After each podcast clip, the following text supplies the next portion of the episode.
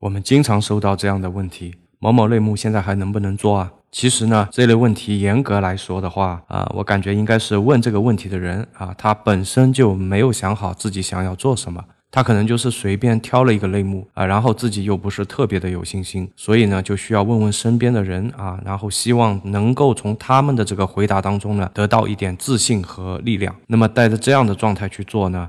我们只是去担心啊，创业者本身并没有做好这个充分的准备。比方说，如果我在某一个领域有独特的这个见解和一个创业的方向，或者说我在某个领域已经从事了很多年了啊，我对这个领域啊，对这个行业的上下游特别特别的熟悉，或者说是我是某一个领域的一个技术大咖啊，那我想这样的话，你大概率是不会问出这样的问题的，你就盯着你擅长的这个类目干了，因为你充满了信心嘛。小样的是吧？虽然我起步晚，干死你们这些排在前面的店，还不是分分钟的嘛？啊，你肯定会有这样的一个信心。对的，就是对于这个呃目标明确的人来讲啊，一般都是坚定而又自信的。呃，他不会去通去问别人很多这种很纠结的问题啊。好比说，如果说你对你做的这个事情还特别的犹豫的话，那么我们一般建议你还是不要做。如果那个时候你冲进去做，那么你失败的概率就会比较高。如果某个行业已经有很牛的大店了啊，有的甚至是有点垄断的这个意味了，那么那个时候冲进去干一个小店还有没有机会呢？那我们来说一个美图秀秀的例子，在美图秀秀刚刚创立的时候呢，图片处理软件其实已经被那个 PS 垄断了，在技术上你要去超越 PS。那是压根儿没戏的，因为 PS 其实大家也就很熟悉了嘛，它是一个非常专业的这个图像处理软件，Adobe 公司已经一代一代的做了很多代了。虽然它呢垄断了之前的市场，但是呢，啊，在这个世界上并不是只有这种专业的用户的，那么还有一些他可能就是一些爱好者啊，他不愿意去花那么多时间去学习一个专业的这个软件。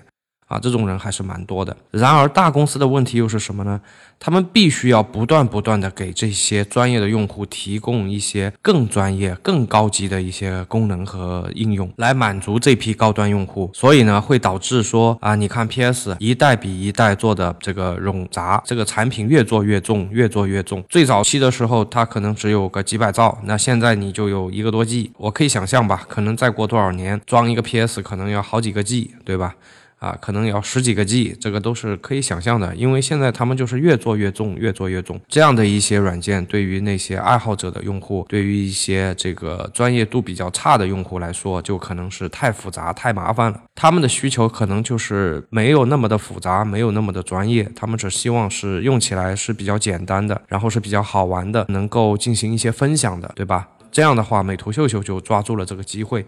那么它提供的这个美白功能啊，一键修图功能啊，那这些在技术上都是非常简单的，但是呢，功能呢又做得非常的亲民啊，那么一下子就抓住了这个大众市场的需求，也找到了不少属于自己的这个忠实粉丝。那你以为非专业类的这个市场啊就被美图秀秀给垄断了吗？之前看起来是真的有点就是有点垄断的味道了吧？但是呢，后来又出现了啊，能让你照片不灵不灵的那种闪闪发亮的那种 clear clear，对吧？然后呢，还有。专门处理这个美食类的这种呃这种照片的这个 Foodie，还有这个自拍神器啊，呃像这个轻颜相机啊、氧气相机啊，还有个无他，对吧？我我这个可能会说错啊，如果说错了也也抱歉啊。还有一些粉色少女系专用的这个 Pink Scan，还有那个后期啊非常强大，能够轻松做出这种杂志封面效果的这个 Facetune，还有比较专业的 PixArt，还有那个滤镜又多又好用的这个。个 Visco.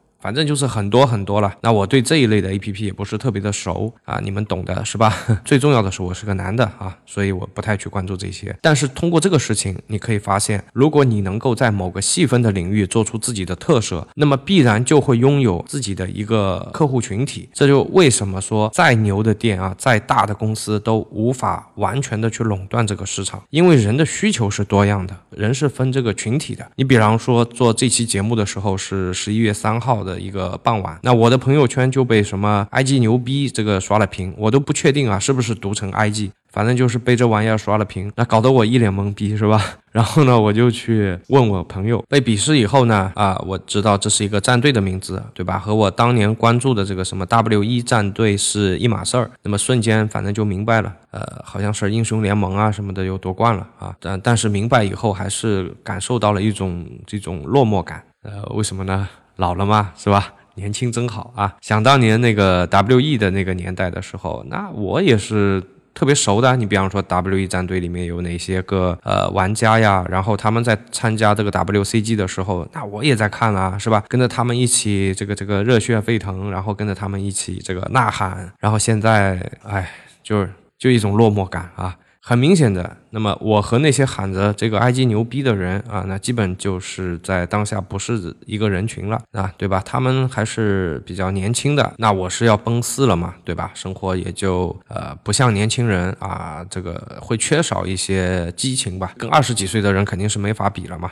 那你想，我二十多岁的时候，我也是会去玩游戏啊，然后 APM 也也能干他个两百多这样子，也算比较比较厉害了。对吧？但是慢慢慢慢慢的，你就变成了一个枸杞保温杯的人群，呃，那么电竞明显就不太适合我了。你别说玩了，我看都嫌累，是吧？那么自然肯定也会有适合我的这个娱乐活动。这个是什么就不说了，丢人是吧？跨度太大了啊！那么我现在玩的都可能不算是中年人活动啊，直接可以跳到老年活动室去了。那么所以说啊，再牛的店铺啊，再厉害的公司啊，它都不可能去做一个产品能够满足所有人的需求啊，不可能的，这是在意淫啊。以前我们不提倡自我。对吧？我们不提倡个性啊！你像以前我们是一个泯灭个性的一个年代，或者说是一个泯灭个性的社会啊。如果你说，你看我们有很多的话嘛，说什么枪打出头鸟啊，是啊这样的，就大家都中庸，对吧？大家都差不多。虽然我们长着一个不一样的面孔啊，我们每个人的面孔都不一样，但好像是我们的需求都差不多的。但现在还是这样吗？我觉得现在一切都变了。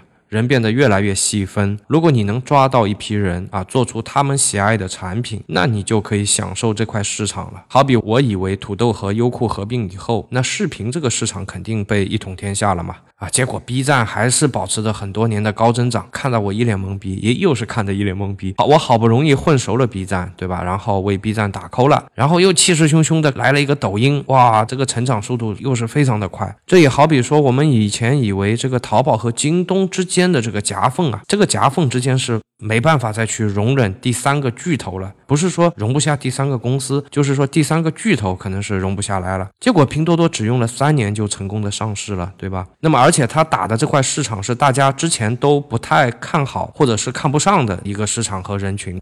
所以说，机会永远是有的，只是需要你去洞察、发现啊，并且去落实和行动。抱怨肯定是解决不了任何问题的，因为在你抱怨生意难做的时候，那么新的机会又从你身边擦身而过了。那么好了，我们今天的分享就到这里了，我是主播大海，我们下期再见，拜拜。